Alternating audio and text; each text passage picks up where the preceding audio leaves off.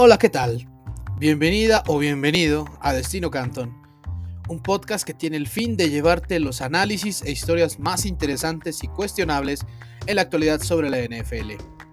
Somos Santiago Escamilla y Alan García y esperemos que este rato que compartas escuchándonos lo disfrutes tanto como nosotros. Adelante.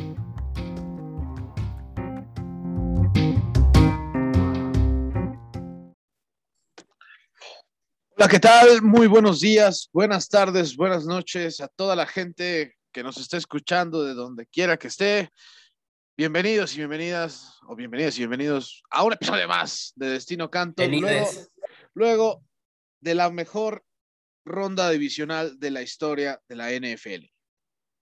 No hay, o sea, aquí creo que no hay mucho debate que decir. Los cuatro partidos terminaron con la última este, jugada que fue la que definió al ganador con un gol de campo o un touchdown. Tres fueron con gol de campo, una con un touchdown. Pero qué partidos increíbles. Cuando parecía que el siguiente no podía ser mejor que el anterior, superó las expectativas. Así que, bueno, antes de seguirme adelantando con esta emoción que sigo teniendo del fin de semana pasado, eh, yo, Alan García, un servidor, quiero saludar a mi compañero y amigo estimado Santiago Escamilla. ¿Cómo estás, amigo? Alan, este, muy bien. Eh, muchas gracias. Este, un abrazo a, quien sea que nos esté escuchando, acompañando. Yo también estoy muy, muy emocionado por, por lo que vimos este fin de semana. Tienes, tienes toda la razón. Cada juego fue mejor que el anterior. Cada, cada juego cerraba de una forma increíble y decías, bueno, el siguiente ya tiene que estar malo, ¿no? Como los de la semana pasada o algo más, más normal. No, no fue el caso. Cada juego superó lo que hizo el, el anterior y, vaya, es que el domingo, o sea, yo sé que el fin de semana y la ronda divisional en general fue una cosa maravillosa, pero el domingo en particular, qué locura, qué locura los dos partidos que, vimos. Primero los Rams metiéndole una turboputiza a, los campeones defensores, los, los, Buccaneers, que después regresaron porque Brady y, todo lo que ya conocemos, casi se repite el 28-3, en esta ocasión fue 27-3, y, y después lo que pasó con Cooper Cup y, terminando con un duelo de mariscales de campo tan bueno como cualquier que, cualquiera que haya visto yo en, mi vida. Este, Josh Allen y Patrick Mahomes son dos jugadores extraordinarios, lo mejor que hay en la NFL en este momento. Y, la verdad, increíble, increíble lo que, lo, lo, que vimos. También parece que podría ser el fin de la era de dos jugadores este, que tienen toda la vida eh, dominando en la NFL. Estoy hablando de Tom Brady y de, y de Aaron Rodgers parece que, es el fin de, la era. Eh, sobre todo para Rodgers, Brady parece que, va a evaluar el, tema del retiro. Eh, hay mucho, mucho que analizar de este fin de semana, no, no solo de lo, ocurrió, lo, que ocurrió en la, cancha, pero, pero hay mucho que, analizar. Entiendo que tú querías hablar del tema de, Aaron Rodgers eh, AG y, y que tú estás muy de acuerdo con que la era de Aaron Rodgers con los Green Bay Packers ya se acabó. Sí, yo creo que sí, porque curiosamente creo que esta ha sido, esta debe ser al menos la más efectiva temporada que ha tenido, al menos en, este, la campaña regular, ha sido la más efectiva que ha tenido Aaron Rodgers en su carrera. De veras, esta, esta sí creo que, eh, o sea, no se me haría raro si es que hasta termina siendo MVP de manera unánime, porque su efectividad, su ratio de touchdowns, intercepciones fue increíble. Eh, y aún así se fue en el partido de ronda divisional. Y además contra su coco, oficialmente su coco, que son los 49ers, 0-4 en postemporada. Además, eh, en unas circunstancias donde creo que era donde realmente podía quitarse esa espina. Y no lo digo porque estuviera en casa y con su frío, no, sino que de verdad el, el rival de enfrente que era Jimmy Garoppolo hizo lo necesario también para perder este partido, el señor. O sea, no, no, aportó, no aportó mucho el señor. No, no, casi nada. ¿Quién, sabe? Para los Packers sí, para los Packers aportó bastante. Sí, sí, en ese sentido sí, pero, pero bueno, creo que si no fue este año para Aaron Rodgers, no, no encuentro realmente si pueda ser el siguiente o dentro de dos, que son los que le restan en su contrato. Recordemos que también Green Bay va a iniciar con 50 millones por encima del tope salarial, así que va a haber bajas en el equipo. Y, Y e, eso es sin, sin, sin contar, tomar en cuenta que hay contratos de jugadores como por ejemplo Davante Adams que ya se acabaron, o sea. Sí, o sea que básicamente a Davante Adams, que están... Ah, oh. No, es que a Davante Adams básicamente la forma en la que yo veo más previsible que lo puedan mantener es de dos, es de dos formas. Una que Aaron Rodgers salga para que pues, a Davante le puedan dar un contrato decente de los que merecería o que lo etiqueten como jugador franquicia y pues, a él le guste eso, pero, pero no sé si pues, alguien como Davante Adams realmente esté dispuesto a, pues, jugársela un año, ¿no? Y, el tema es que el güey, este, este año, si es lo, del, lo de lo que decías de la etiqueta de jugador franquicia, o si lo extienden el contrato, probablemente te va a costar unos 15, 20 millones de, de dólares. Entonces, los 50 que decías que están sobre el tope salarial, pues súmale esto y, entiendes por qué, por qué, es un problema y por qué Rogers está hablando de que no quiere ser parte de, de una reconstrucción, ¿no? O sea, parece que se lleva este asunto. Sí, claro, y pues de paso te, así ya te ahorras el resto de su, o sea, con Rogers fuera, es obvio que pues ya eh, no, no es tanto problema lo del tope salarial porque claro. ahí se libera demasiado espacio sin embargo, eh, esto yo lo digo porque, en serio, eh, no respondió Aaron Rodgers a la hora de la verdad y, y bueno, eso creo que definitivamente lo tiene, como lo dijo él en su momento, choqueado y yo creo que eh, su tiempo en Green Bay terminó. Qué mal que haya terminado de esta forma, porque aún así creo que Aaron Rodgers es el mejor coreback en la historia de los Green Bay Packers.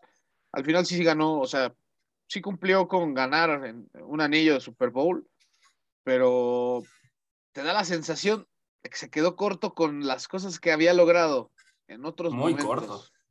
Muy corto. Muy corto. Sobre todo porque, porque ciertamente eh, eh, le tocó estar en la misma era que, que Brady, es algo que, que, hablamos el sábado justo después de, de la eliminación. Eh, le tocó estar en esa era, pero no le tocó enfrentarse a Brady en, en Super Bowls. O sea, no le puede echar la culpa. No, no gané más porque estaba Brady. Entonces es un, es un tema donde dices, ni siquiera llegabas al, Super Bowl, llegaste una vez y fue en, un juego de campeonato contra los Bears en, el que se lesionó Jay Cutler y terminaste jugando contra Caleb Haney. Entonces eh, también esas cosas, esas cosas influyen y Aaron Rodgers, tanto talento este, como tiene, tan bueno como es, eh, cerrando con las últimas dos temporadas, tan buenas como cualquier etapa de, de su carrera, finalmente en el momento más importante no logró elevar el talento a su alrededor, no, no logró hacer que, que, los jugadores que lo rodean en, esa ofensiva jugaran mejor y, no logró anotar un touchdown en, en, un partido en el que perdieron con 13 puntos en contra, la menor cantidad de puntos en contra en una derrota de, de Aaron Rodgers en la historia de, de su carrera con, con Green Bay. O sea, realmente se guardó una de sus peores actuaciones para uno de los momentos más importantes y tristemente eh, es algo que, ocurre, ocurre, bastante con Rodgers. Entonces... Sí, no, y, algo, y algo que yo sí quiero apuntar es que desgraciadamente Rodgers, yo, yo, no, yo no voy a decir que no, o sea, el señor va a ser, va a ir a, Canton en algún momento, ya cuando pueda hacerlo, es, es un fuera de serie.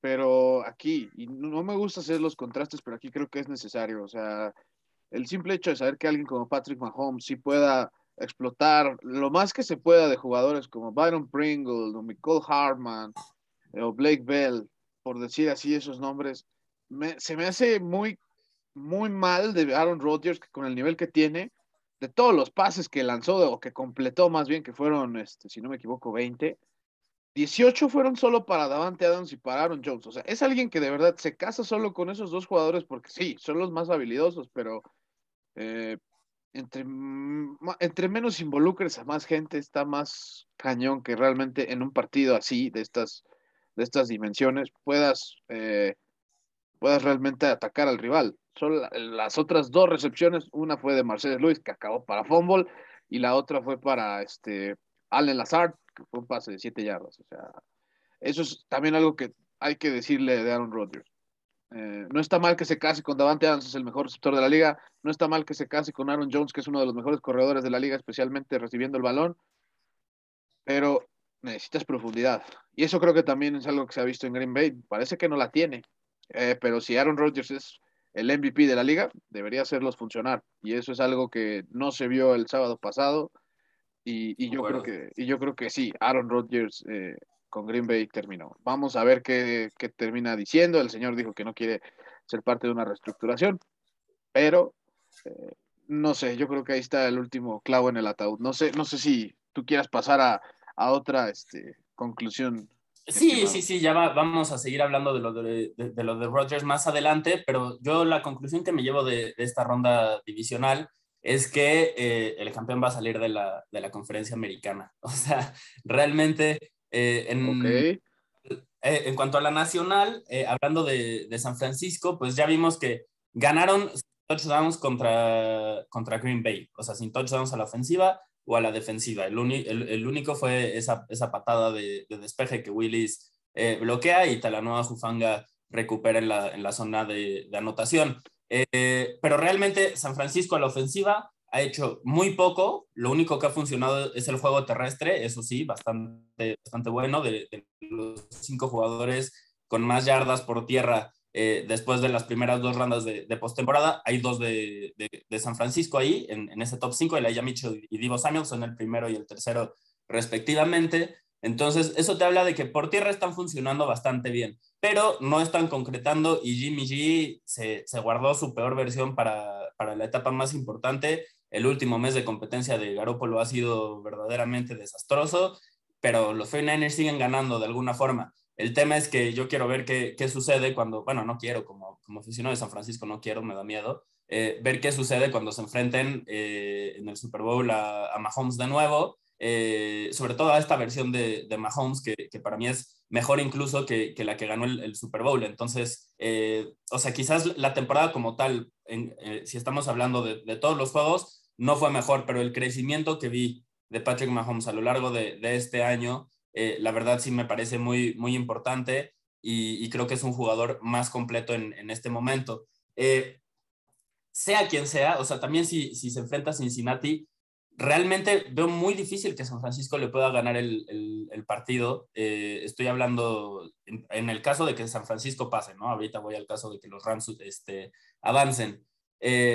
primero porque los esquineros de San Francisco contra los receptores de, de Cincinnati son un problema y los Bengals han demostrado, sobre todo al final de la temporada, que ya saben mejor cómo involucrar tanto a T. Higgins como a Jamar Chase, como a Boyd, eh, para que la ofensiva tenga éxito. Además, porque lo vimos este fin de semana, a Joe Burrow no le importa que, lo golpeen todo el juego, lo capturaron en nueve ocasiones y eso no lo afectó.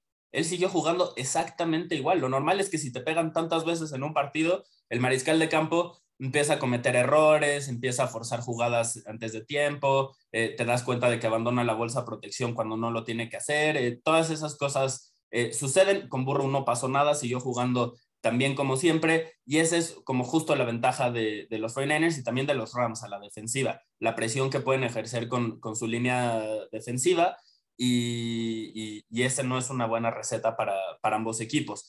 entonces, la verdad, si pasa San Francisco, yo creo que no es ni siquiera cercano. Si pasan los Rams, creo que quizás lo pueden mantener un poco más, más cercano porque el matchup me gusta más contra estos dos jugadores, digo, dos equipos eh, individualmente, contra Kansas City contra, contra Cincinnati, pero de todos modos creo que el campeón saldría de, de la americana. O sea, los dos que quedan de la americana, individualmente a cada uno contra los dos que quedan de la nacional, los favorecería. Entonces, eh, para mí, eh, de ahí va a salir el, el, campeón de la conferencia americana y de la nacional, a ver qué, a ver qué sucede, ¿no? Está muy interesante ese tema porque San Francisco parece que ha tenido algo de suerte en, en esta postemporada en el sentido de que le está tocando jugar contra los equipos de los que es el coco, contra Green Bay, que tienen una racha muy favorable contra Rodgers y, y contra los Packers, y ahora contra los Rams, que eh, Shanahan tiene una eh, un historial muy, muy positivo contra, contra McVeigh. Pues, se puede decir que hasta perfecto, ¿no?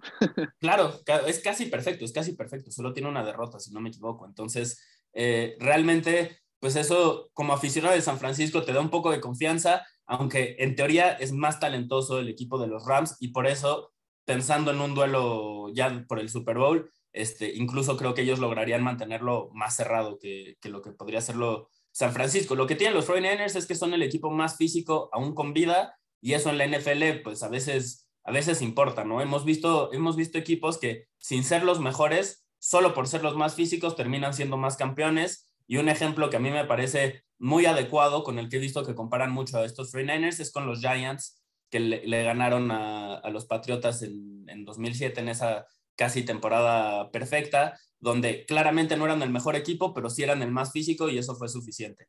Veremos qué, qué sucede, no creo que sea el caso. Para mí, el campeón va a salir de la, de la conferencia americana. Esa parte la veo bastante, bastante más fuerte. No sé si tú concuerdes conmigo, eh, si tú también veas la americana como la conferencia más fuerte según los rivales que quedan con vida, o si crees que de la nacional puede haber un, eh, eventual campeón del, del trofeo Vince Lombardi. Yo, yo, yo sí estoy de acuerdo que parten como favoritos y de hecho sí pienso que Chips puede ser quizá el, que esté hasta arriba en la tabla. Después del juegazo que nos regaló el domingo pasado ante Buffalo. Eh, sin embargo, yo si llega a pasar Rams, no descarto que Rams en su casa pueda ganar ese título. Ya en su momento vamos a hablar de las cosas que me sorprendieron, pero por ejemplo, el jugador este, ofensivo del año. Pasemos eso, pasemos a eso. Sí, sí, o sea, la verdad es que creo que eso fue, eso me da la sensación de que Rams, a pesar de ciertos errores que sí aportó totalmente para que Buccaneers regresara en ese partido, respondió, respondió, respondió ahí y, este, y eso creo que, eso creo que lo, lo amerita, lo amerita. Así que yo estoy de acuerdo con lo que dices. Y, bueno, sinceramente, yo sé que Cincinnati no creo, no creo que vaya a ir con miedo al partido, pero por momentos no dudo, no dudo que la gente de, ese equipo, mientras veía el partido entre Chips y Bills, estaba como de, ah, caray, ¿en qué me metí? porque, porque de verdad, o sea, es que era un tiro, un tiro limpio, o sea, creo que de lo mejor que he visto en mi vida, porque sencillamente, cuando no hay errores de ninguno de los dos lados, simple y sencillamente disfrutas más el resultado. Pero ahora voy a hablar justo. Bueno, de, las ofensivas, ¿no? Las defensivas. Sí, no, no, no, las defensivas. tienen, obviamente tienen. Ah, sí, claro, claro.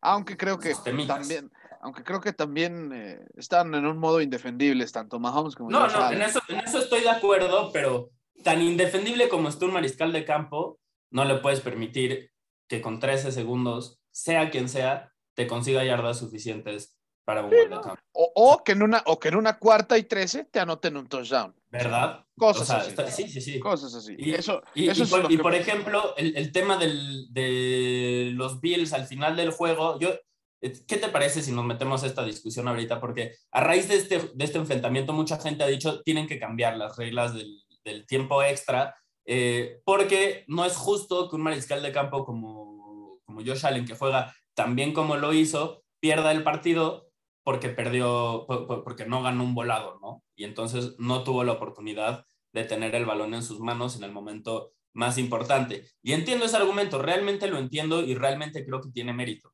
Pero para mí, este es un deporte de equipo, no podemos reducir todo a lo que hagan los mariscales de campo y no podemos eh, tan obviamente cambiar las reglas para favorecerlos. O sea, ya lo hemos hecho en otras cosas, bueno, ya se ha hecho en otras cosas en, la NFL eh, para favorecer el, juego aéreo esto para mí sería pues, el, colmo ¿no? de, ese tema. Y, y, como, como, decía, es un, un, juego de equipo. La defensiva también Si tu defensiva no puede detener al mariscal de campo rival con 13 segundos cuando tú les diste la ventaja, quizás no mereces ganar el partido. Tan sencillo como eso. O sea, yo sí creo que, que, que también hay, hay un punto detrás de, este, de esa perspectiva.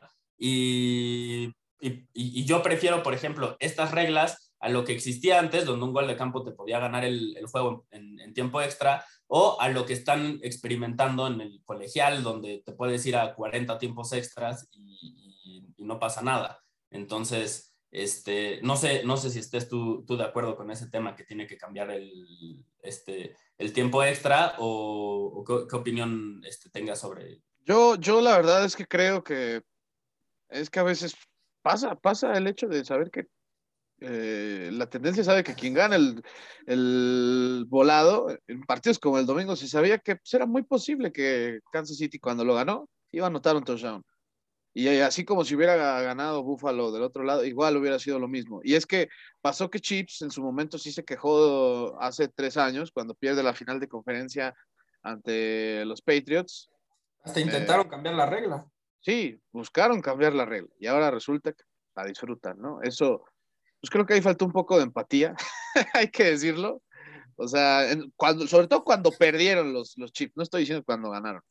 O sea, les faltó lo que Josh Allen sí mostró en la conferencia de prensa. Dijo, las reglas son así. Si, yo, si nosotros hubiéramos estado del otro lado, estaríamos este, celebrando. Celebrando. Eh, me parece bien eso. Pero, eh, no sé, o sea, creo que al final, creo una chance al menos merece. Y, ¿sabes qué? No, no estoy diciendo que la cambien para tiempo regular, no. Creo que con, que lo hicieran en playoffs sería, sería para mí eh, justo, justo, porque al menos así están las dos partes participando, no solo la, la defensa del equipo que perdió el volado, sino también la defensa que mm, ganó el volado, que sepa que sí, les toca a ellos primero, pero después van ustedes para mostrar que tienen ellos. O sea, yo lo, veo yo en ese aspecto. Algo así como en el béisbol, que hay una baja y una alta. O sea, que pase lo que pase, este, así en un extra inning te metan cinco carreras, pues en la otra tú tienes chance de meter esas cinco carreras también. Y lo digo más, no, no porque quiera que el juego sea eterno, sino porque evidentemente no va a pasar casi siempre así, ¿eh?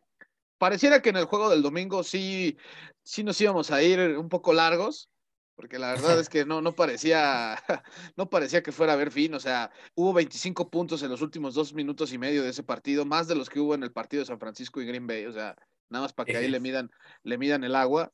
Este, pero definitivamente eh, no, si no hubiera habido un touchdown ahí eh, para acabar el partido, seguramente sí nos hubiéramos llevado al menos otras dos series, que era la, que hubiera tenido Bills y la que hubiera tenido Chips. Eh, y que ciertamente todos lo hubiéramos disfrutado, ¿no? Como aficionados imparciales, obviamente si le vas a los Bills o a los Chips ya quieres que se acabe. Sí, totalmente, totalmente. Y, y bueno, eh, yo pienso que no estaría, o sea, yo sí estaría de acuerdo con que se cambiara, si no, pues desgraciadamente ahí los equipos también, pues ni modo, tienen también que acoplarse en ese sentido al reglamento. O sea, yo personalmente estoy de acuerdo con que se tiene que cambiar porque sí es muy frustrante ver cómo Josh Allen, de verdad, una vez que hizo, una vez que le dio vuelta al marcador, él no tenía ni idea, seguramente que iba a ser la última vez que iba a salir al campo. Sí, que no iba a volver a tocar y que, el balón. Y, que no iba a volver a tocar el balón. O sea que básicamente le dieron la vuelta ante la, ante, ante pues, tres segundos que de verdad yo sé que Mahomes acaba de vendernos eh, la esperanza y la importancia de no quemar tus tiempos fuera en un partido También. así. Porque si no, porque si no, bueno, pregunten, pregunten en Arlington cómo son las cosas a veces. Nada más digo.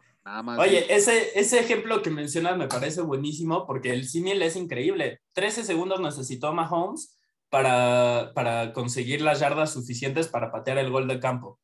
Este, 13 segundos. La misma cantidad de segundos que tuvo Prescott en la jugada donde la cagó, se mamó y, ya saben de qué estamos hablando al final del partido contra los 49ers. Entonces, eh, pues sí, cuando tienes los tiempos fuera, lo que, lo que decías, la importancia de tener tus tiempos fuera cómo puede cambiar esa, exactamente el mismo tiempo. La situación es muy, muy, muy, muy diferente. Eh, si ustedes que nos están escuchando tienen alguna opinión de lo, cómo podría ser el tiempo extra, este, pues adelante y nos pueden escribir, que se arme el debate. Este, ya saben que nos encanta que nos escriben y, y, platiquemos de estos temas. Eh, de todas las propuestas que he escuchado, la verdad la, la, tuya es la que más me gusta porque me parece la más justa. Garantiza que los dos equipos van a tener la posibilidad de, de tener el balón una vez y, ya de ahí, pues a ver qué sucede, ¿no? Entonces. Sí, no, y es que, y es que aunque pareciera que pues, también iban a entrar Búfalo, pues también queda en el aire. O sea, ¿qué tal si de repente no? O sea. Pues los interceptan, hace un fútbol pendejo a algún jugador, esas cosas suceden. Sí, no, y pregúntenle, y pregúntenle en Los Ángeles lo que, lo que hizo Cam Makers, o sea. Eso, Justo estaba pensando en ese. O sea, hubo cuatro, pobre Cam Makers, porque hubo cuatro fumbles en ese juego y los dos nos fuimos al mismo, pero sí. No, y lo, peor, lo peor es que ahí de quien iba a decir era pobre Matthew Stafford, cara. Creo que dio el mejor partido de su carrera, o de los mejores que ha dado en su carrera, y pues casi se lo cagan ahí entre puras pérdidas este, absurdas, ¿no? Pero ahora, ahora ya, después de, estas conclusiones, pues vamos a ver, este, vamos a pasar a las, las caras, ¿no? Las, las, conclusiones en cuanto a sorpresas y, y decepciones. Para ti, ¿cuál, Fue, ¿cuál fue la mayor decepción que tuvo esta ronda? La mayor decepción para mí, mira, voy a ser muy, muy claro, muy conciso. Eh, Todd Bowles, la defensiva de Todd Bowles contra Matt Stafford y, los Rams. Lo mencionamos eh, tú y yo aquí en la previa. Eh, la, defensiva de Tampa Bay es conocida porque presiona un chingo. Les encanta. Bowles es de esos, de esos coordinadores defensivos que creen que te pueden ganar el partido con sus presiones en los momentos más importantes cuando menos las esperas. El problema, el problema es que enfrente tenían al mejor mariscal de campo esta temporada en ese tipo de situaciones. Stafford contra la presión todo el año ha sido indefendible. O sea, así no es como le vas a ganar. Así no. Simplemente no. Piensa tú, ¿por qué los 49ers han tenido tanto éxito esta temporada contra Matt Stafford y contra los Rams? porque presionan con cuatro y cubren detrás. No lo hizo Tampa Bay. Nada, nada. No se acercó, no copió el, game plan de, las defensivas que sí habían podido este, hacer algo contra los Rams y contra Stafford. En lugar de eso, se la jugó con la misma estrategia que en el primer partido y otra vez lo volvieron a quemar. Sí, su unidad forzó cuatro entregas de balón, pero eso para mí fueron los Rams disparándose en el pie, más de lo que Tampa Bay estaba haciendo bien. O sea, esas entregas de balón, la mayoría para mí fueron más error de, los Rams que mérito de, Tampa Bay. y sin duda. además de eso, hubo 428 yardas que permitieron totales durante el partido, 30 puntos y no protegieron a una defensiva de secundaria que tú y yo lo dijimos no en la previa de este partido, sino a lo largo de toda la temporada. Es el punto flaco de Tampa Bay. Es el talón de Aquiles. Esta defensiva secundaria en cuanto a nombres, puede ser buena, pero están jugando muy mal y han estado lesionados toda la, toda la temporada, todos. O sea, se han ido rotando las lesiones, pero realmente no han podido estar sanos todos los titulares al mismo tiempo y eso les ha costado. Ha sido el talón de Aquiles. Entonces, ya estamos hablando de dos temas que fueron tendencia durante toda la temporada y que no corrigieron. No corrigieron, pero para nada. Y, perdón, pero eso está en el coordinador defensivo. Cubrir las deficiencias de tus esquineros está en, el coordinador defensivo. No lanzar presión a lo pendejo contra Stafford que te quema en ese tipo de situaciones está en el coordinador defensivo. Presionaron a Stafford en el 38% de los pases. ¿Qué pasó en esa situación? Digo, en el 38% de las jugadas. ¿Qué pasó en esas situaciones? Él completó 10 de 15 envíos para 120 yardas y un touchdown. Los quemó. Cada que lo intentaban presionar, los quemaba. Entonces, Bowles no entendí la estrategia, no la entendí la primera vez, no la entendí otra vez eh, ahora ya que no, no le había funcionado y, y, para mí es, es claro, o sea, puedes apuntar claramente a esto como la razón por la que perdió Tampa Bay, a su defensiva, porque Brady y la ofensiva hicieron todo lo que podían. Entiendo que se tardaron un chingo, respondieron hasta el final, pero ¿qué más les puedes pedir? Sí, o sea, la verdad es que yo sí pienso que fueron circunstanciales también los, los, los, este, las pérdidas de balón de los Rams. O sea, creo que de veras aportaron. O sea, tú también le das mérito a que, a que fue un error de los Rams y no tanto. Pero, pero, claro, claro, o sea. O sea, el de Stafford es obvio, ¿no? Pero los otros son como más debatibles. Sí, sí, sí, es que los de K-Makers, no, o sea, sobre todo el primero que dije yo. Ese, ese, ese fumble pudo haber sido un touchdown que encaminara una paliza histórica. ¿eh? O sea, yo pienso que un touchdown así, de eso ya no se levantaba Tampa, pero, pero bueno, eh, sí, quizá a mí no me, no me decepciona tanto porque era lo que yo ya me esperaba de, todo, de esta defensa, o sea, y sobre todo del, plan de juego de Rams, pero yo sí me voy, pues, pues ahora sí que eh, en mi caso, me voy con el MVP de la NFL, Aaron Rodgers, en serio. Ah, no, no es como que esperara este partido para que lo atacara, pero, pero sí está cañón, ¿no? Que 20 de 29, 225 yardas, o sea, no parecieran números malos, pero pues, de un MVP en playoffs que está jugando como el sembrado uno en su casa, eh, se me hace pues, mediocre. No, no lanzó pase de touchdown, no perdió ningún balón, fue capturado cinco veces. Su rating fue de 91.9 ahí como de, ah, bueno, no la cagué, pero pues el problema es que de ti no esperan que la caguen, al contrario, esperan que hagas la diferencia y no la hizo. O sea, esos números que estoy diciendo son básicamente como si, eh, no sé, un día Ryan Fitzpatrick haya salido al, campo en semana 8, este, con ese yardaje y con un ataque terrestre medio decente, no sé, eso es lo que yo, lo que yo veo en los números de Rodgers y desgraciadamente aunque pareciera que no es sorpresa, a mí sí me decepcionó el hecho de saber que no se pudo quitar una espina muy grande que tiene él en su carrera, que es contra San Francisco, eh, en las mejores circunstancias que podía hacerlo. O sea, insisto, creo que hasta el mismo Jimmy Garoppolo puso de su parte para que Aaron Rodgers pudiera eh, reivindicarse contra San Francisco. Su equipo de infancia Eh, para quien no lo sepa, por cierto, que este señor es californiano y que creció con los colores gambusinos, o sea, afuera del emparrillado, es, seguramente sería megacompa de, de Santiago. Aquí. Quizás ahorita ya no, ¿verdad? Pero la, versión de, la versión de 22 años de Rodgers y la versión de 22 años de Santi hubieran sido buenos amigos. Totalmente, un Aaron Rodgers que, pues bueno, desde que no lo eligieron los San Francisco 49ers y que prefirieron a Alex Smith, creo que como que desde ahí se veía venir algo, una disparidad entre, entre, esta, entre esta organización y, Aaron Rodgers, pero, pero definitivamente yo sí me quedo con que Aaron Rodgers eh, no, no, no cumplió, al contrario, no solo no cumplió, falló, falló con la expectativa que se tenía, o sea, lo mínimo que se le esperaba a Aaron Rodgers era que pues, muriera en la línea en el juego de campeonato de la NFC y bueno, se nos cayó feo, feo, o se nos quedó muy corto. Esa creo que sería la mejor manera, esa creo que sería la mejor manera de definirlo, porque tampoco es como que tuviera el peor partido de su vida, pero se quedó muy corto, en serio, muy corto. A ver, no, no perdieron el partido por culpa de Rodgers, pero no, o sea, él, otra vez no fue la razón por la que ganaron. Y cuando tú piensas en los mejores mariscales de campo del NFL, pues muy seguidos son la razón por la que ganan sus, sus, equipos. Y con Rodgers esto sucede en temporada regular. En playoffs es donde se ha quedado, se ha quedado debiendo. O sea, realmente yo lo defendía mucho y, yo, yo, yo, yo, soy este, de los que dice que, que no podemos ser eh, absolutos en el análisis y no podemos juzgar a alguien solo por las victorias y las derrotas en los momentos más, más, importantes. O sea, no, no, podemos reducir su carrera solo a esos momentos, es lo que, lo que quiero decir. Eh, el tema con, con Rodgers es que pues su legado va a ser el de un gran jugador de temporada regular que en los momentos más importantes no se crecía. No que jugara mal, pero no se crecía. Y, y bueno, pues eso, eh, hay quien dice que es el más talentoso de la historia. No sé, no sé. Eh, para mí el talento también tiene que ver con crecerte en los momentos importantes. Y una frase que escuché y para mí tiene mucho, mucha razón es que Patrick Mahomes es lo que Aaron Rodgers sería si se creciera en los momentos importantes. Y es una pedrada fuerte, pero que creo que tiene mucha verdad. Entonces, pues, desde el primer año se vio, ¿no? También. O sea, sí. Desde que ese Patrick Mahomes perdió esa final de conferencia contra, contra Patriots, pero dándolo todo, eh, forzándolo a la prórroga, forzando a que el mismo reglamento eh, lo aproveche Patriots para que Patrick Mahomes no toque más el balón.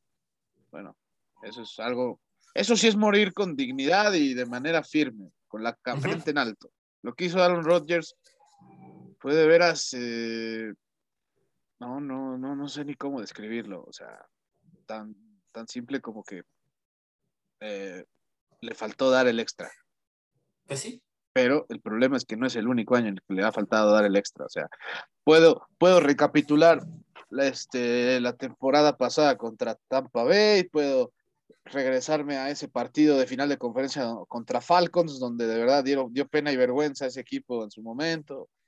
O sea, esas cosas donde yo sí digo, Aaron Rodgers es un jugadorazo y no lo voy a, insisto, lo voy a seguir diciendo porque no quiero que piense tampoco que lo estoy petardeando, pero estas cosas luego sí te hacen diferencia entre estar entre los jugadores más clutch, más claves en la historia de un deporte y Rodgers pues, va a ser uno muy bueno, pero no uno de los más claves en la historia del juego. Y eso, eso puede dolerle y le puede pegar. Vamos a ver qué decide después, pero, pero sí, ciertamente Rodgers eh, fue un tema, todo un tema también el sábado por la noche.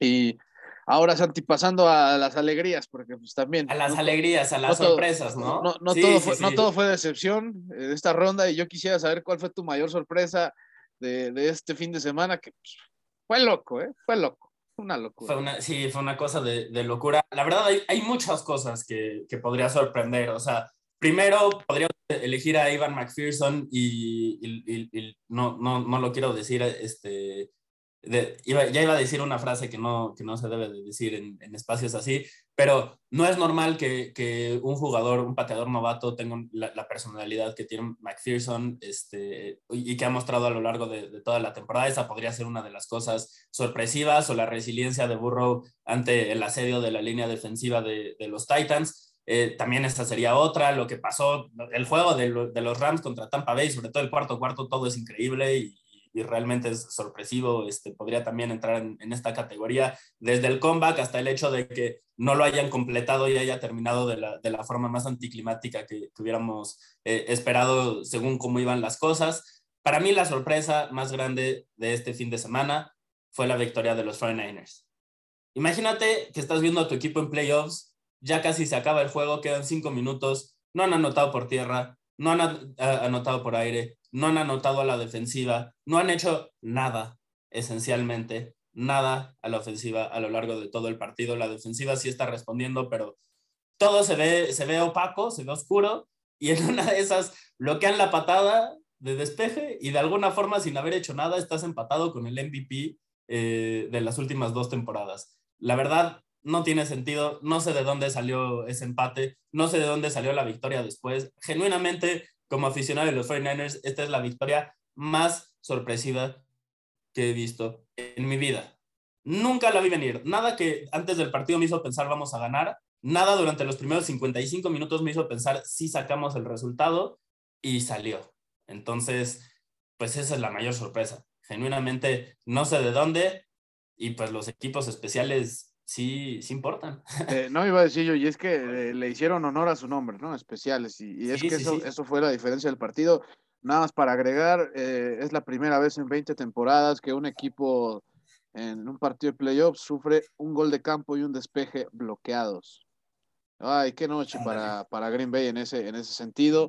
También otro dato ahí curioso con lo que acaba de decir eh, Santiago, no anotaron por tierra ni por aire los 49ers. Bueno, nada, les digo que han anotado dos touchdowns en 20 drives en postemporada, en esta postemporada los 49ers y están en la final de conferencia. Los Buffalo Bills han anotado dos touchdowns en sus últimos 17 drives y están fuera. Así de loca es la NFL a veces, así de lapidaria es, así es eh, increíble. Y yo, por otro lado, la verdad es que sí me voy a ir con... Al final, hubo un hombre por el que se apostó en este offseason más que por cualquier otro, creo yo. Y definitivamente fue cuando Los Ángeles lo dio todo para tener a Matthew Stafford. Eso fue lo que hizo en su momento Rams cuando regaló a Jared Goff y este, regaló todas estas primeras rondas y bueno, básicamente se quedó sin draft este, del siguiente año, o en este caso del 2022 Rams. O sea, sencillamente. Apostó por Matthew Stafford, apostó por este señor para que los lleve al Super Bowl. ¿Ok? Y Matthew Stafford, en, sí, tuvo un juegazazo la primera mitad contra Buccaneers.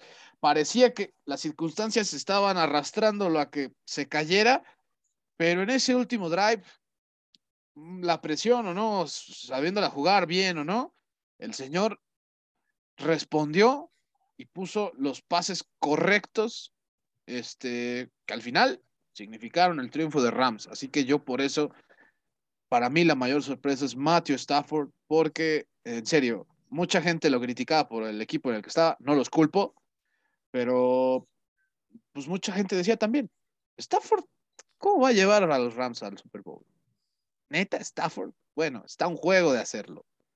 Y de paso, va a jugar ese partido a disputar eh, antes del Super Bowl en su casa. Así que Stafford yo creo que eh, sí empezó muy bien la temporada, se fue cayendo poco a poco, pero eh, en el partido se levantó. la semana pasada creo que sí dio, dio razones para que la gente sepa que, que Stafford, pues no, no, nunca fue, nunca fue alguien malo. Estaba en un equipo muy malo, nada más.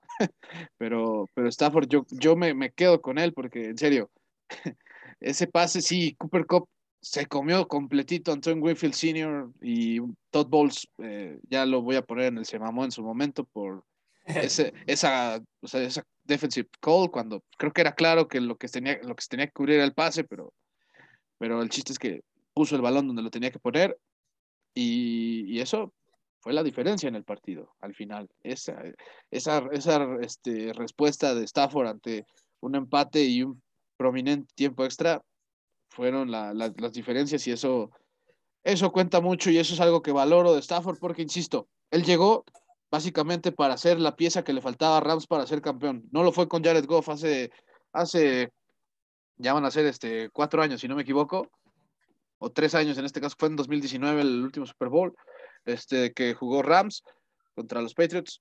No respondió Jared Goff, así que después de que también le dieron más chance a Goff y no respondió, pues dijeron adiós. Stafford es lo que nos hace falta. Y está un juego de al menos llevarlos otra vez este, por la grande. Que eso es algo que yo sí valoro y Stafford para mí fue la mayor sorpresa este, de esta ronda divisional. Me, me, parece una muy, muy buena selección porque realmente pues estaba esta narrativa de que, de que lo estaban este, tratando como game manager y yo mismo lo dije, lo dije porque eso parecía que estaba sucediendo con la cantidad de errores que, que cometió al final de, de, la temporada. En este juego no fue un game manager y jugó de forma increíble y, y, y ya no, no, añadiré porque tú lo, tú lo dijiste muy, muy bien. Eh, lo único con lo que este, remato el, el comentario que hiciste este, es más, me va a pasar, empecemos la sección de los que se rifaron, hablando sí, de... Los, sí, me late, me late. Y, y yo voy, yo tenía Stafford este, en, esta, en, en, mi listita de jugadores, entonces complemento el comentario que, que tú hacías, lo, remato con, con esto. Eh, tiene 43 ofensivas para ganar el partido desde que llegó a la NFL. Nadie tiene más. Estaba empatado con Drew Brees, que número uno, Drew Brees increíble porque este, se, se, retiró y de todos modos este, seguía liderando eso, eh, pues su mérito tiene, esa, esa lista. Eh, y lo de Stafford también, pues increíble que, que, lidere esa categoría cuando jugó en los Lions, ¿no? O sea, realmente no, no pensarías que, que, un jugador de, de, Detroit lidera una categoría así, normalmente esperarías tener a, a Brady o, o, no sé. Eh, además, Stafford esta temporada ya tiene el doble de victorias de playoffs que los Lions en la era del Super Bowl. Entonces, tú decías, un buen mariscal de campo en un muy mal equipo. ¿Qué tanto? así. Tiene el doble de victorias en una temporada que los Lions en toda la era del Super Bowl. Así que, eh, pues sí, Stafford se rifó esta semana, 366 yardas, dos touchdowns, apareció en el momento más importante y, está terminando este, de, de silenciar una narrativa eh, en, en, su entorno donde ahí sí reducían completamente al mariscal de campo a lo que era su equipo y él ha demostrado que no, que él es bastante más y su equipo lo estaba limitando. No, yo estoy, yo estoy muy de acuerdo con eso. El Archie Manning de nuestra era, si no lo sepa, Archie Manning pues es el papá de Eli y de Peyton Manning, a quien le decían de esta forma el mejor coreback en el peor equipo, que era cuando estaba en los New Orleans Saints. Algo así vivió Stafford durante mucho tiempo de su carrera y ahora pues que ya está con Rams, eh, está, insisto, está un juego de, del, del, Super Domingo, así que yo estoy totalmente de acuerdo con esa selección. Yo me voy a ir primero con, pues bueno, la, el ingrediente ahí sorpresa que tuvo este que tuvo en este caso Buffalo en el partido. Y es que para mí sería una grosería no meterlos a Gabriel Davis. Ocho recepciones, 201 yardas y cuatro touchdowns. Lo cual, o sea, han pasado cantidad de receptores históricos por la postemporada y ninguno había anotado cuatro touchdowns por aire. Lo hizo Gabriel Davis. Eso, incluyendo también un touchdown de 75 yardas, lo cual representó el segundo más largo en la historia de los Bills y eso, insisto, eso no es poca cosa. Así que Gabriel Davis se rifó. El, sí, Buffalo perdió, pero insisto, entre Gabriel Davis y Josh Allen, yo creo que sería una grosería no meterlos ahí. Concuerdo, concuerdo completamente con la, con la selección que, que pones. Eh, yo voy a poner el primer combo de, la, este, de este episodio, voy a hacer trampa desde temprano y voy a agarrar a, do, a, a dos personas eh, involucradas con los equipos especiales de los 49ers, que fueron la razón por la que se ganó el partido. Primero, el pateador Robbie Gold, que está 20 de 20 en, en, goles de campo y 32 de 32 en patadas este, de punto extra durante la postemporada. O sea, está perfecto. Nunca ha fallado. Eh, probablemente eso quiere decir que va a fallar el próximo juego porque ya lo salamos, pero bueno, es una, es una realidad, es el, es el dato. Y además, el coordinador de los equipos especiales, Richard Hightower, porque eh, Jimmy Ward, el, el, safety de los 49ers, que este, junto con Deontay Johnson permitieron ese pase muy largo eh, a Aaron, John, Aaron, Jones al final de la primera mitad del segundo cuarto, eh, con el que intentaron patear un gol de campo que hubiera podido ser la, la diferencia en el, en el partido. Eh, sin embargo, Jimmy Ward, que lo habían quemado, dice que el coordinador de, equipos especiales Hightower reconoció eh, un, un, error en la forma en la que bloqueaban ese tipo de, de jugadas, las patadas, lo, los Packers. Entonces, que gracias al, al, error que él identificó, supieron cómo atacarlo y gracias a eso lograron este, bloquear las, las dos patadas. Entonces, eh, Richard Hightower se rifó porque hizo su trabajo de, como coordinador especial de la mejor forma y puso a sus jugadores eh, en situaciones muy favorables para hacer jugadas que, que definieron el, juego y, y, que además le, les los puso a, específicamente a Jimmy Ward en posición de redimirse eh, minutos después de, de haber cometido un error grave en cobertura. Entonces, pues los buenos entrenadores ponen en buenas posiciones a, a, a sus mejores jugadores y Hightower por mí, pa, para mí se rifó por, por, haberlo hecho, por haber hecho justo, justo eso.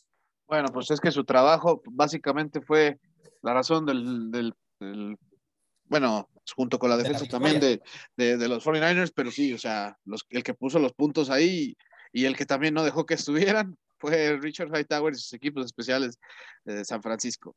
Yo estoy de acuerdo con eso y yo me voy a ir con el otro combo, que también es de tus 49ers, Santi, que yo creo que estos fueron vitales para que al menos eh, Green Bay no produjera más puntos durante todo el partido. Estoy hablando de Arik Armstead y Nick Bosa. Cada uno hizo dos capturas y de verdad traían... Ah, es, esto es algo que también quiero romper, ¿eh? La narrativa de, de la línea ofensiva de, de, Green Bay. Y es que Arik Armstead y Nick Bosa demostraron que estos no son tan buenos como mucha gente los pinta. ¿eh? Sí, tiene pro bowlers y demás, pero muchas veces también el coreback ayuda a que esa, a que esa línea se vea buena, ¿eh? Y en este caso, estos fallaron mucho durante el partido pasado, porque en serio, creo que, eh, ah, por cierto, hay que decirlo, la efectividad en pases completos de Aaron Rodgers cuando es presionado es la segunda peor en toda la liga, en temporada regular. ¿Saben solo por debajo de quién? De Zach Wilson. Ok, eso es algo que vi este, apenas este, el lunes, un, día después del fin de semana de, de, la ronda divisional, y yo dije, ah, ok, entonces esta línea no es tan buena. esta línea, o sea, al menos cuando no protege. Ha tenido muchas lesiones. Sí, sí, ha tenido como la de Bakitiari, ¿no? Principalmente, uh -huh. creo que fue la más, la más grave, y, ¿no? Y también el, el, el, han sido varios jugadores, este, no solo, no solo Bakitiari, pero sí, tienes razón, él es el, el, mejor de todos los que estuvieron ausentes, pero Josh Myers también perdió mucho tiempo. En fin, hay, hay una larga lista de sí, jugadores. Pero... Quizá, quizás estaba esta narrativa de que eran muy buenos porque estaban a un nivel aceptable, se pensaba, para la situación en la que estaban, pero tienes tú toda la razón, se sobrevaloró a la unidad de, en, en su sí. total. No, pero el partido de Nick Bosa y Ari Armstead, más allá de eso, increíble. ¿eh? Increíble. Y un Nick Bosa que venía de una concussion, así que neta, mis respetos y por eso. Oye, y Arik Armstead es uno de los jugadores más infravalorados de la liga. Me pero, pero de largo, ¿eh? Porque, de largo. O sea, lo, lo, cambiaron de ala defensiva, ataque defensivo como a, a, media temporada.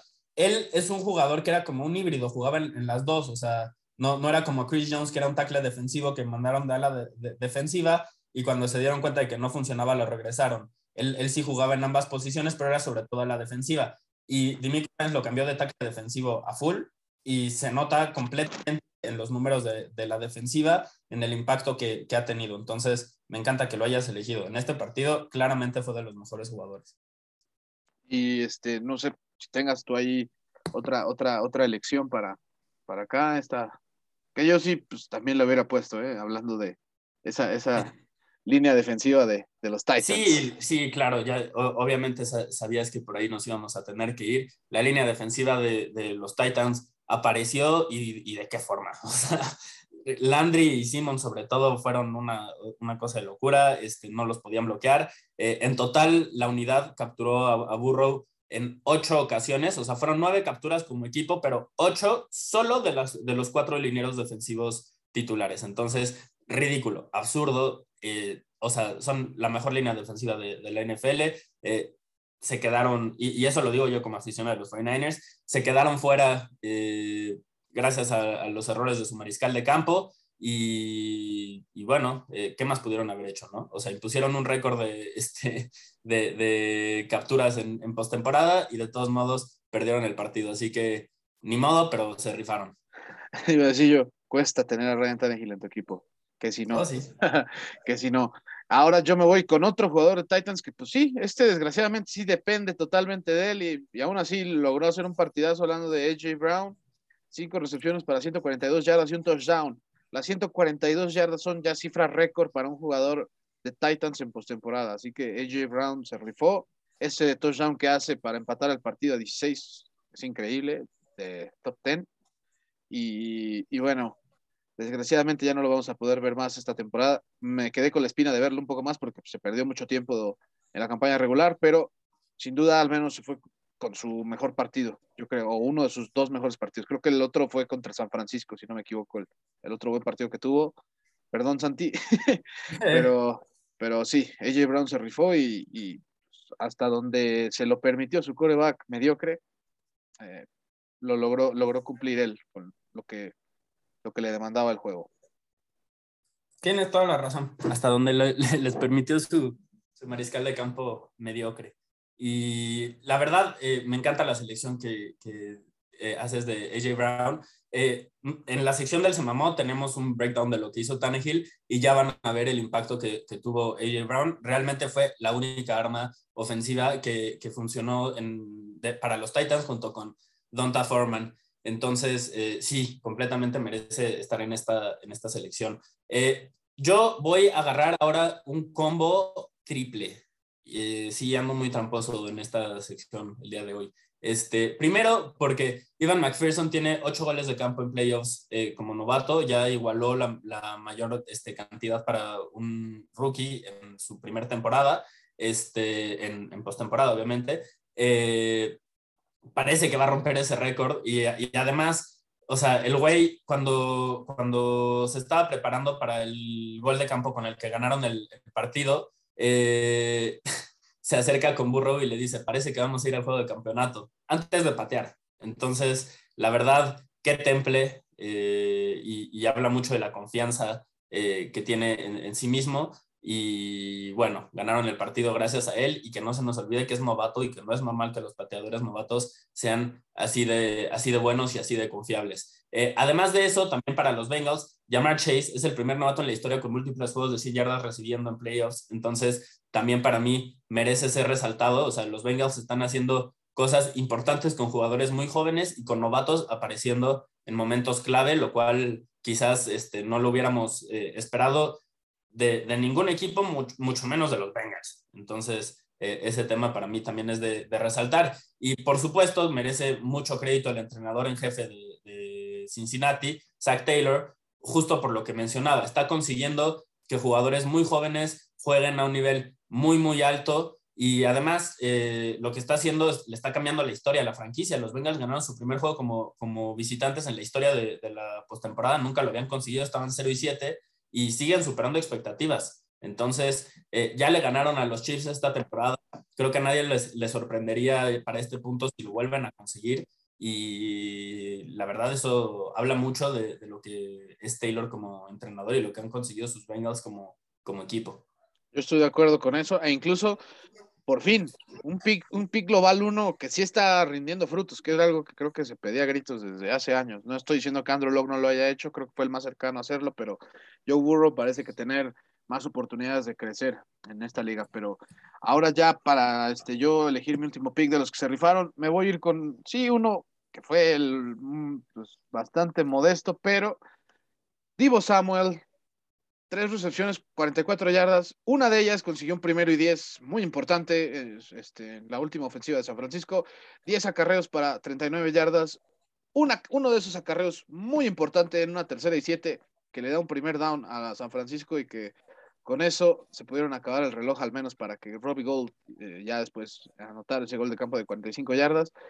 Eh, por eso es que Divo Samuel lo pongo aquí porque en serio, Divo Samuel fue la, junto con Kittle seguramente la, única arma con real peligro que llegó a tener San Francisco durante el partido. Así que yo sí me decanto por Divo Samuel porque eh, pues hay que valorarlo, ¿no? Ya es tiempo de que todo el mundo lo haga. Nosotros acá sí lo hacíamos, pero creo que no se le valoraba como, como debía Divo Samuel. Y bueno, a pesar de un juego donde las ofensivas no estuvieron tan operantes, Divo Samuel hizo este, lo que nadie en Green Bay pudo hacer del otro lado, por ejemplo. Así que me quedo yo con Divo Samuel. Ahí. Sí, apareció en los momentos importantes y también la victoria de San Francisco tiene mucho que ver con lo que, con lo que hizo este güey. Eh, yo voy a elegir ahora eh, a Aaron Donald y a Von Miller, en general a toda la línea defensiva de, los Rams, pero sobre todo a estos dos, porque se combinaron para 14 presiones contra Tom Brady.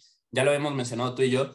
Va a ser clave lo que pudieran conseguir ellos este, para la victoria de, los Rams, porque a Brady lo necesitas presionar para ganarle. De otra forma, va a ser muy, muy complicado. Lo hicieron y, y bueno, aparecieron. Entonces, Donald y Von Miller, para eso, sobre todo Von Miller, para eso lo, contrataron, para eso lo trajeron.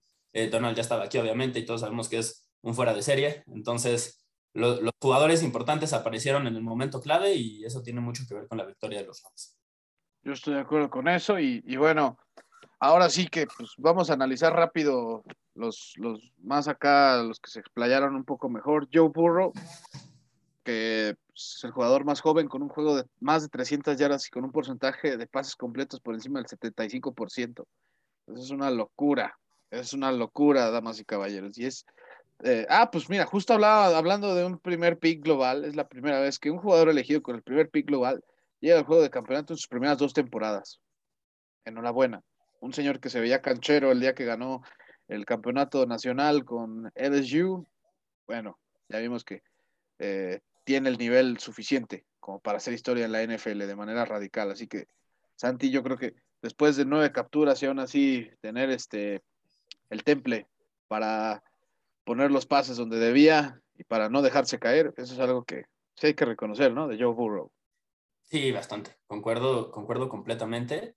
Este, es increíble. Estamos viendo a, a, un jugador que creo que va a ser muy importante por mucho tiempo. Eh, en su primer viaje a la, a la postemporada, eh, dominando desde ya, haciendo lo que puede hacer. Y si alguna vez tiene una línea ofensiva importante.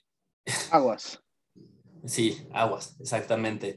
Este, pasando ahora al enfrentamiento de los dos mejores mariscales de campo en la actualidad, porque Burrow es muy bueno, pero todavía no está al nivel de Mahomes y de Josh Allen. Eh, hay que decirlo, acabamos de ver historia también en ese, en ese partido, va a ser uno de esos juegos que se habla mucho, de los que se habla por mucho, mucho, mucho, mucho, mucho tiempo. Ambos mariscales de campo eh, superaron las 300 yardas este, por aire, Mahomes y, Allen. Eh, ambos tuvieron más de tres touchdowns sin intercepciones, Allen tuvo cuatro. Ambos lideraron a sus equipos por tierra, ridículo. Ambos por, este, por encima del, del 70% de, de, pases completos. O sea, perfecta. Es una actuación perfecta de ambos este, mariscales de campo ambos merecían ganar y, y tristemente este, los, dos, los dos quedaron eliminados. Eh, ya lo decías tú hace rato, se combinaron para 25 puntos en los últimos dos minutos de, de regulación, este, más puntos que en el juego de, de, Green Bay y más pases de touchdown este, de los mariscales de campo que en los dos juegos del sábado combinados. Eh, entonces, este, pues sí, increíble lo que consiguieron estos dos jugadores. Eh, antes de Mahomes, eh, los Chiefs nunca habían jugado un partido de campeonato como locales, nunca. Están por jugar el cuarto al hilo. Ese es el impacto de Patrick Mahomes. Nunca habían llegado a esa fase, es la cuarta ocasión seguida que lo hacen de locales. Increíble.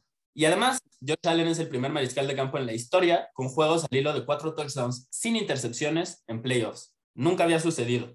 Digo, había, sucedi eh, había sucedido, lo que nunca había pasado era que quedara afuera este, del Super Bowl, el jugador que, que, lo conseguía, porque había sucedido tres veces anteriores y los tres jugadores anteriores con nueve touchdowns sin intercepciones este, que llegaron al Super Bowl, al menos nueve touchdowns, son Joe Flaco, Joe Montana, Matt Ryan y eh, Steve Young. Estos son lo, los cuatro mariscales de campo. Los cuatro llegaron a Super Bowl. Josh Allen no lo consigue. Es la primera vez que un mariscal de campo que tiene juegos al hilo de cuatro touchdowns o más, sin intercepciones en playoffs, se queda fuera. Entonces. Nivel de, nivel de frustración, ahí está. Ese. Exacto. Ese exacto. debe ser, yo creo. O sea, yo, Josh Allen estaba jugando a un nivel para ganar el Super Bowl. No va a tener la oportunidad de conseguirlo. Sí, no. Terrible, pero el, eh, pero el tirante que se dieron estos, de veras, lo, de lo mejor que he visto en mi vida. O sea, el simple hecho de saber que ninguno cometió errores fue fue algo digno de reconocer. Así que Josh Allen y Patrick Mahomes, espero que este sea, eh, si, no me equivoco, el, es el cuarto o quinto enfrentamiento que tuvieron, pero bueno, que se vengan otros 20, 25, por favor. y ahora pasando rápido a la sección de los que se mamaron, mi Santi.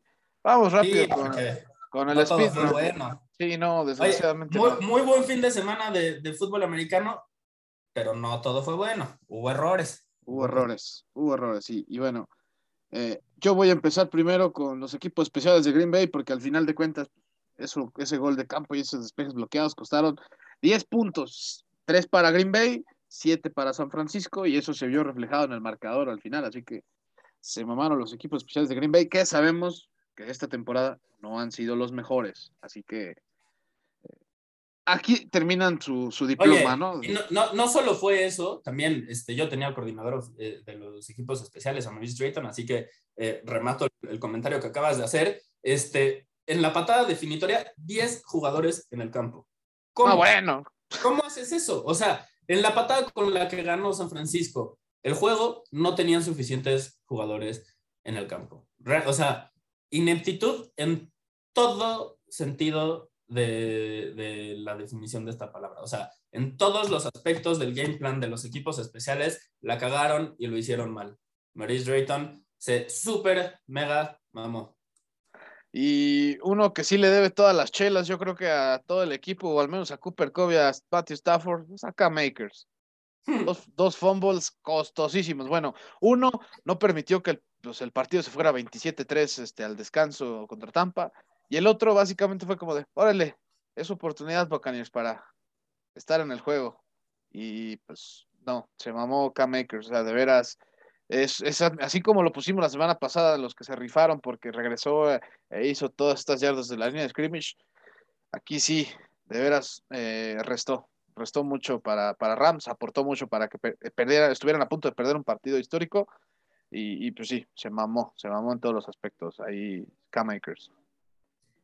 Se mamó. ¿Y sabes quién más se mamó también? Todd Downings, el coordinador ofensivo de los Titans. Porque la, cagaron en algo que es básico y que, que, realmente no es el único que lo ha hecho esta temporada, este, pero, pero no aprendió de los errores de, de los otros entrenadores. En y, aquí se, y aquí se dijo que no era lo recomendable. Eso... Aquí, aquí se dijo, lo mejor que pueden hacer los Titans es sí utilizar a Henry, pero en un 50-50 con Donta Foreman. Así lo mencionamos. Incluso te conforman como titular y a Henry dándole, eh, este, yo, yo dije eh, mínimo cinco oportunidades y a ver cómo, cómo sucede, pero entre 5 y 10, algo así me estaba imaginando yo, le dieron 20 acarreos a Derrick Henry cuando era evidente que estaba fuera de ritmo, ¿no? Este no es el Derrick Henry que vimos durante la temporada, no tenía que serlo, el güey jugó con cinco este, tornillos en el pie, con una placa de metal también eh, este, ahí metida, o sea, estaba muy lejos de estar al 100%. Y esto es algo que vemos todo el tiempo en los deportes profesionales, no solo en la NFL. entrenadores apresurando a jugadores para regresar de lesiones y, que cuando regresan solo puedes preguntar, ¿para qué? O sea, ¿por? ¿Neta querías que regresara para esto? Y, y realmente eh, para mí no, no, no, tiene mucho sentido. Número uno, porque no estás cuidando a, tu jugador a largo plazo. Eh, esa debería de ser este, para mí una de las principales cosas que, tienes que tomar en cuenta. Y, número dos, porque estás restando el potencial de éxito de tu equipo. O sea, estás atentando contra eso. Donta Furman parecía que tenía verdaderamente este, un cohete en el culo. No sé, era se veía rapidísimo comparado a King Henry y eso es simplemente la diferencia entre un jugador que está en forma y un jugador que no está en forma. O sea, nadie va a decirte que Donta Foreman es mejor que Derrick Henry. Nadie. Pero en este partido sí, era la realidad y se notaba y era verdaderamente, este, o sea, te, dabas cuenta. veías a cada uno correr y, y, quedaba claro. Henry tuvo 62 yardas en 20 acarreos. Foreman tuvo 66 yardas en 4. 4. ¿Por qué no le diste más el balón a Foreman? No, no tiene sentido. Sobre todo si estaba jugando tan mal como lo, lo hacía Tannehill. Pues, güey, o sea, no sé, échale la mano, mete a los dos al mismo tiempo y que la defensiva se vuelva loca pensando en quién tiene que defender, no sé. Intenta alguna forma de involucrar a Henry sin que sea directamente él teniendo el, el, balón 20 ocasiones, porque tenía desde la semana 9 sin jugar, se vio mal, se notó, lastimó al equipo y bueno, ¿qué más decir? Esta no era la forma, esta no era la forma. Sí, no, yo, yo, estoy, yo estoy totalmente de acuerdo. Todd Downey demostró que pues extraña a Arthur Smith, ¿no? Creo que al final de cuentas eso es lo que, lo que yo creo que me, me llevo de, de, conclusión de los Titans, eso y que pues, Ryan Tannehill no tiene nada que estar haciendo como un coreback de una franquicia de esas. Eh, yo sí voy a terminar de poner en los que se mamaron a Todd Bowles, porque esa última defensive call, o sea, cuando quedan esos segundos en el reloj, ¿qué es lo único que tienes que defender? Es el pase. Yo no sé para qué, qué ganaba con presionar a Stafford y poner básicamente uno a uno a Antoine Winfield. Y eso no fue uno a uno, fue en zona, porque por algo se lo termina comiendo Cooper Cobb, Antoine Winfield. Y bueno, pasó lo que pasó. Y sí, por Todd Bowles, por esa defensive call, y por muchas otras que hizo durante el partido, los Buccaneers están fuera de, de postemporada y por eso es que para mí Todd Bowles se vio como un auténtico head coach de Jets que en su momento fue. Así. Pues sí, sí se mamó, sí se mamó. ¿Y sabes quién más? Porque yo voy a elegir a uno que ganó, pero que se mamó igual. Porque no, los que se maman no solo, no solo están entre los que pierden. Jimmy G registró su cuarto juego al hilo con una entrega de balón es cierto, el inicio fue malo y no necesariamente su culpa porque le soltaron bastantes pases. Eh, creo que los primeros cuatro al hilo le soltaron, ¿no? O tres de los primeros cuatro, algo así. Sí, sí, sí. Eh, pues también los receptores ahí le, tienen que echar la, mano. Eh, pero tiene cuatro juegos al hilo con, entrega de balón Jimmy G. Y en, en, ese periodo tiene dos touchdowns y seis intercepciones. O sea, con San Francisco jugándose la vida, el güey ha jugado tan mal como ha podido hacerlo y de alguna forma están los 49ers 3-1 en esos partidos, no, no lo termino de entender, pero es la segunda vez que vemos esto con los 49ers y con Jimmy G, que tienen un equipo con suficiente talento para llegar al Super Bowl y una vez que están en playoffs, termina siendo una historia de, ¿podrán ganarlo a pesar de Jimmy G? O sea, hay que recordar que en, en 2019 que llegaron al Super Bowl contra los Chiefs, eh, Jimmy G lanzó algo así como 60 pases en toda la postemporada, en total. Toda, en tres juegos. No, no, no. O sea, lo estaban limitando a un nivel altísimo. San Francisco llegó ahí por el juego terrestre y en el Super Bowl, cuando le pidieron una jugada, no lo consiguió. Eh, en esta ocasión, pues está haciendo más o menos, más o menos lo mismo. Contra los Rams apareció en el momento más importante, pero fue de eso, la verdad, Jimmy G, este, pues jugando, jugando muy mal y si eliminan a los 49ers la próxima semana, yo creo que vamos a estar aquí otra vez hablando de Jimmy G en el Semamó. Pues, a ver, a ver si sí, a ver si decide plano. O sea, yo, por su bien, ojalá sea como algo como lo de Rodgers, ¿no? Que eso ni nada bien ni nada mal. Así, así de sencillo, ¿no? Y, y bueno, justo pues nos vamos con estos dos, ¿no? Este, ya para, para, finalizar esto, ¿no, Santi? Aaron Rodgers y Ryan Tannehill, que un Aaron Rodgers que creo que lo hemos, lo hemos dicho, ¿no? Ya durante todo el programa, no sé, no queremos seguir explayando, pero, pero de verdad es patético que el MVP solo use a dos de sus jugadores para, pues básicamente, toda su este, producción ofensiva, ¿no? Hablando de, de Aaron Jones y de Davante Adams, a pesar de que AJ Dillon fue el único que hizo el touchdown este, de, Green Bay, el único que hubo en el partido para Green Bay. Y bueno, Ryan Tannehill, no, es que sí me dio coraje por la defensa de, de, este, de Titans. Dio el juega, un juegazazo, un juegazazo, y Ryan Tannehill, tan sencillo como dijo, yo vengo aquí a arruinar el pastel.